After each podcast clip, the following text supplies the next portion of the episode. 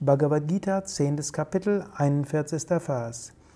Yat yat vibhutimat sattvam shremat urjitam evava tat tat evavat gachatvam mama tejum shambhavam.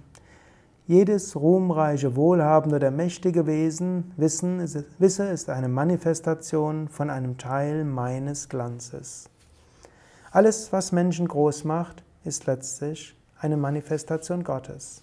Das ist auch eine Übung in Bescheidenheit, aber auch eine Übung in selbstbewusster Bescheidenheit. Was auch immer du selbst an guten Eigenschaften hast, ist letztlich eine Manifestation Gottes.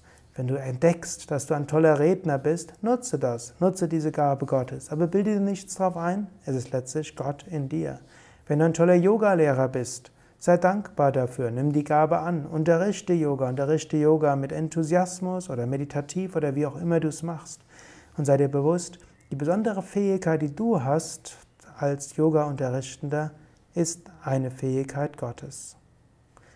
Oder wenn du erfolgreich bist im Beruf, das, was dich erfolgreich macht im Beruf, ist eine Gabe Gottes. Oder vielleicht bist du eine besonders gute Mutter, ein besonders guter Vater, eine besonders gute Ehegatte, Ehemann oder auch Geliebter. In allen deinen besonderen Fähigkeiten steckt Gott. Du brauchst sie nicht zu verstecken und du brauchst dir nichts darauf einzubilden.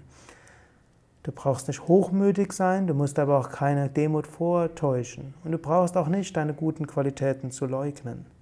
Nimm die guten Qualitäten, die du hast, als Talente, als Gabe Gottes. Nutze sie zum Wohl anderer und bringe sie Gott dar.